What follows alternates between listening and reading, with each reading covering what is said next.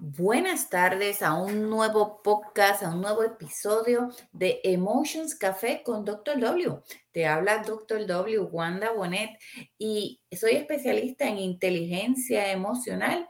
Y hoy vamos a estar hablando de bloqueos emocionales financieros o bloqueos financieros en respuesta a una pregunta que me hizo una persona muy querida. Me dice, ¿Qué información tienes que me ayude a eliminar estos bloqueos financieros? Primero que nada, vamos a definir qué son bloqueos financieros o bloqueos emocionales asociados a las finanzas. Obviamente en la salud holística hay ocho áreas y las finanzas es una de ellas. ¿Qué es bloqueo? Bloqueo es algo que nos impide tomar acción y crea un conflicto entre nuestra mente racional, nuestras emociones, nuestras metas, nuestros sueños, lo que hago, lo que debería hacer y lo que quiero hacer. Y, y eso me impide tomar una acción definitiva y estratégica enfocada. Y yo creo que aquí la clave es enfocarnos. ¿Por qué?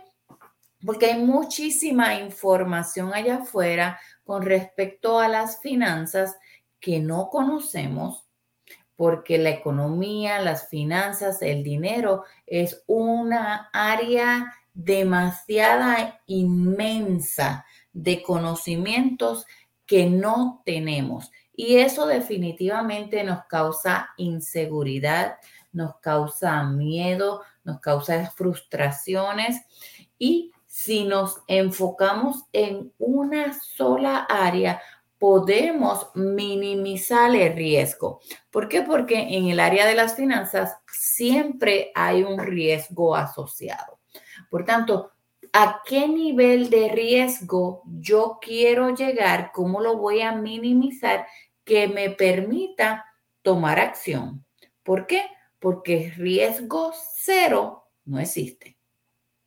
Y entonces yo tengo que ver, yo estoy dispuesta a tomar decisiones con riesgo de 5%, de 10%, de 50%, riesgo agresivo, alto, moderado, bajo.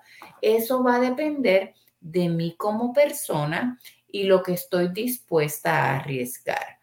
Obviamente, en ninguna inversión en las finanzas ni en la vida arriesgamos algo que no estemos dispuestos a perder. Por tanto, ese riesgo va a estar alineado o asociado a la cantidad de dinero que yo estaría en paz en el peor de los casos en caso de perderlo. Por tanto, el es enfocarme en un instrumento, en una área de las finanzas, en un sistema, educarme en ello para llegar a un punto donde yo minimice el riesgo y ya mis miedos no sean mayores que mi acción, mi inseguridad no sea mayor que mi tolerancia a riesgo y yo pueda vivir en armonía con las decisiones que estoy tomando con respecto a mis finanzas. También tenemos que tomar en cuenta cuál es la meta, para qué yo estoy tomando esos riesgos. ¿Es para qué? Para que sea un riesgo controlado y bien evaluado. Es que quiero ganancia capital, quiero desarrollar flujo de capital, eh, en qué industria yo estoy más interesada para, ¿por qué? Para educarme. ¿En qué nivel de conocimiento estoy? Estoy en cero, no sé nada. Eh, tengo un poco de conocimiento básico. Quizás este soy un poco, me considero con más conocimiento, especialista, un experto en ciertas áreas. Si estamos en nivel básico, yo debo ir desarrollando esa confianza o quizás necesariamente tengo que dar un paso de fe y ir desarrollando la confianza ya que haya tomado la decisión. Hay dos opciones. Tomas el paso con, por fe y vas desarrollando la confianza, pero a la vez vas ganando. o por fe empiezas a educarte hasta que desarrolles el nivel de confianza que tú entiendes que es prudente para que te deje tomar acción. O la tercera opción es decir, tú sabes que honestamente, transparentemente y objetivamente, esta no es un área para mí, yo decido no arriesgarme. Y cualquiera de las respuestas es ok porque fue tomada a conciencia. Lo que no podemos permitir es que entonces nosotros justificarnos porque es que tengo bloqueos financieros, no tomo X decisión, Y decisión, Z decisión. Vamos a tomar una decisión y no invertir o no arriesgarme es una decisión. Lo que yo tengo que saber es que si yo estoy en armonía con las consecuencias y el impacto de esa decisión y la puedo sostener. Una decisión es dar un paso de fe y luego desarrollar la confianza dependiendo el nivel de riesgo que yo quiero asumir. Otra decisión es yo voy, yo tengo fe, pero voy a desarrollar la confianza antes de tomar la decisión basado en el nivel de riesgo y mi tolerancia a riesgo. O la tercera decisión es no voy a arriesgarme.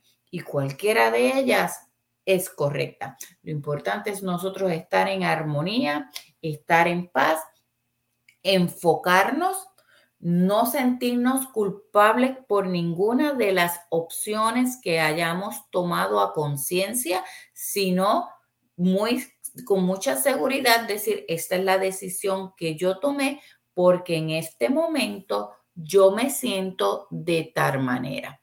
Y entonces seguimos trabajando. También, ¿por qué? Porque a pesar de que minimicemos el riesgo, siempre va a haber un, podría ser, o que haya cabida para pérdida. Nunca perdemos, siempre aprendemos y aprender es ganancia.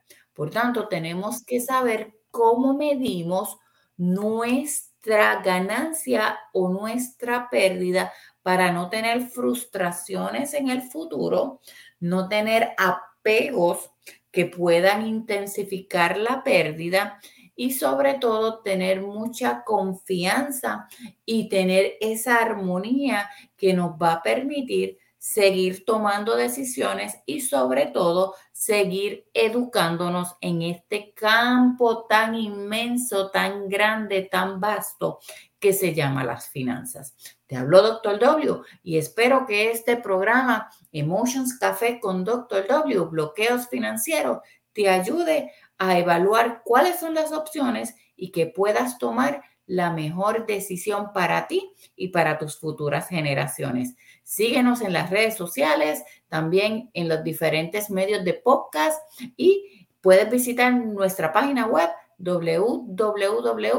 www.drwinstitute.online donde tenemos muchísimos recursos, tenemos más de 20 libros que te pueden ayudar a trabajar los diferentes bloqueos emocionales. Hasta la próxima y bendiciones.